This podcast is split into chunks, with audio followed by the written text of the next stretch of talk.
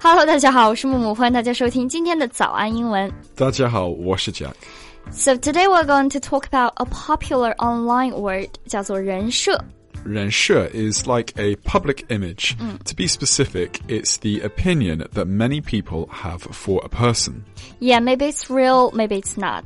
人设呢，用一个比较好理解的英文表达来解释，就是 public image，公共形象。现在通常所说的人设呢，就是我们或者你是一个。 呃，这个娱乐圈的人就是你公司给你贴在身上的标签，你的发展路线，你的形象，就是大家想要看到的，或者是你想要表现给大家的这样一种公共形象。Sounds complicated. Yes, uh, for example, some celebrities have a good public image, such as maybe they are good fathers. Maybe they are good fathers, or Maybe they are not. Yeah, exactly. It's just their company that has made this image for them. 没错，就是比如说有一些明星有一些好父亲、好母亲的人设来获取观众的喜爱，也许他们真的是好父亲、好母亲，也许这只是他们的一个包装成的人设而已。所以今天呢，就要跟大家聊一聊“人设”这个词，以及不同的人设在英文当中应该如何表达。如果想要获取今天节目的文字版笔记呢，大家可以在微信搜索关注“早安英文”，并且在我们的公众号回复“救命”两个字就可以了。 Okay, so one of the problems with this is that if their public image is ruined one day, they will be highly embarrassed. 好 好尴尬。是的，好尴尬。对，That's we call 人设崩塌，就是我们可以用一个动词来形容，叫做 ruined one's public image。ruin 就是毁掉，毁掉一个人的公共形象呢，那他的人设就是崩塌了。ruin one's public image。还有一个词收入到了 Oxford Oxford Dictionary，、也可以形容人设崩塌。 You mean milkshake duck? Yeah, I heard about many times just to understand how to use it. Okay, so a milkshake duck. This is somebody who gains sudden fame for something mm. nice and positive, mm. only to soon after be revealed as a deeply flawed character with terrible opinions and or a shady past. 对，一个更加地道的表达就是最近比较火的人设崩塌，还可以用 milkshake duck，也就是沙冰鸭子。他觉得，诶，这和人设有什么关系呢？我先解释一下这个词的意思，就是表示你之前获得了很好的名声，就是 good fame，形象非常的正面，nice and positive。结果呢，纸包不住火，被发现其实 you are found you are found to have a shady past，你被发现呢有着非常羞耻的过去，一些黑料，所以呢，这个时候你就人设崩塌，可以叫做 milkshake duck。那 Jack，你来解释一下为什么可以说 milkshake duck？ Okay, so a milkshake duck. This comes from the fact that there'll be a picture of a duck with a milkshake, and everybody thinks, oh, 很可爱, really cute. But then you find out the duck is racist, so you, everybody think, oh, 很不好 now. It's not good now. 对，就是有一张图片啊，就是一个鸭子，它在喝这个 milkshake，在喝这个牛奶沙冰。那大家觉得哇，这个鸭子太可爱了。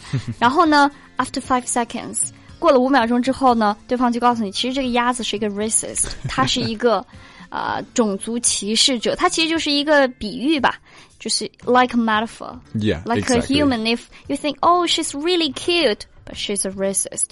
Like this time, she ruined her public image. Yeah, it's, it's, We can call it milkshake duck. 是的, it's a lot like uh, you can't read a book, judge a book by its cover. Yeah. Because it might be different. 对，就是你不可能。刚刚 Jack 分享了一个 idiom，嗯，就是 you never you cannot judge a Book book by by its its cover，就不要因为它的这个书皮而呃就评价这本书如何如何。你要真正的去读。所以呢，today we've shared some public images, so we Yeah. can talk about what kinds of images we have. Yeah, let's give some examples. So, uh, the eager. You imagine uh, an older father who appears to be great with kids and loves his wife. 第一种呢，就是这种好父亲、好老公的人设。So maybe he is, maybe he's not, but we have no idea. Right, but maybe Tazai cheat with Tada wife and da Tada shao Tada. 对 儿子 but we never know. But we never know. The second 好 one- 第二个就是 an innocent young woman, 好像怎么说？好像兔子。 呃，就对，就是我们现在比较喜欢说的这个小白兔人设，就是很 innocent，、很天真，好像什么都不懂。但是 everybody find out 他在 talk behind everyone's back or something. 也他在人前呢，可能就是啊，觉得啊自己好可爱，然后呃，never express their personal opinions，、从来不说别人的坏话。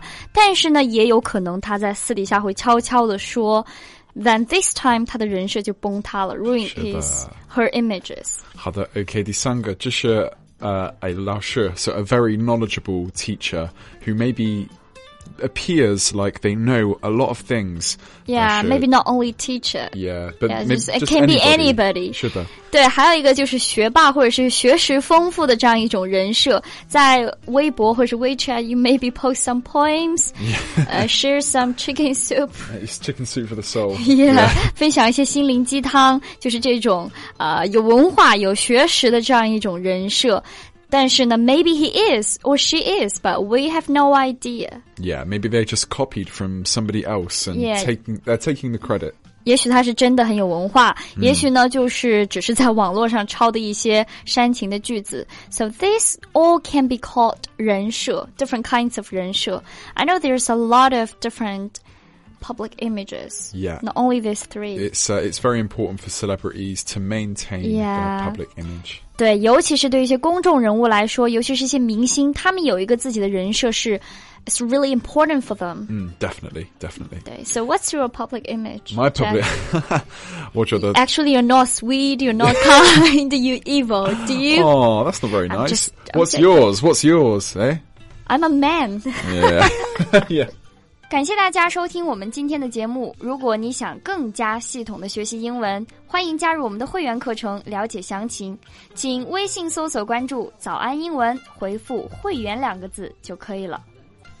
Okay. OK，okay, right. That's all we have for you today. But thank you for listening. 我是 Jack. 我是木木，我们下期见了，下期见，拜拜拜。拜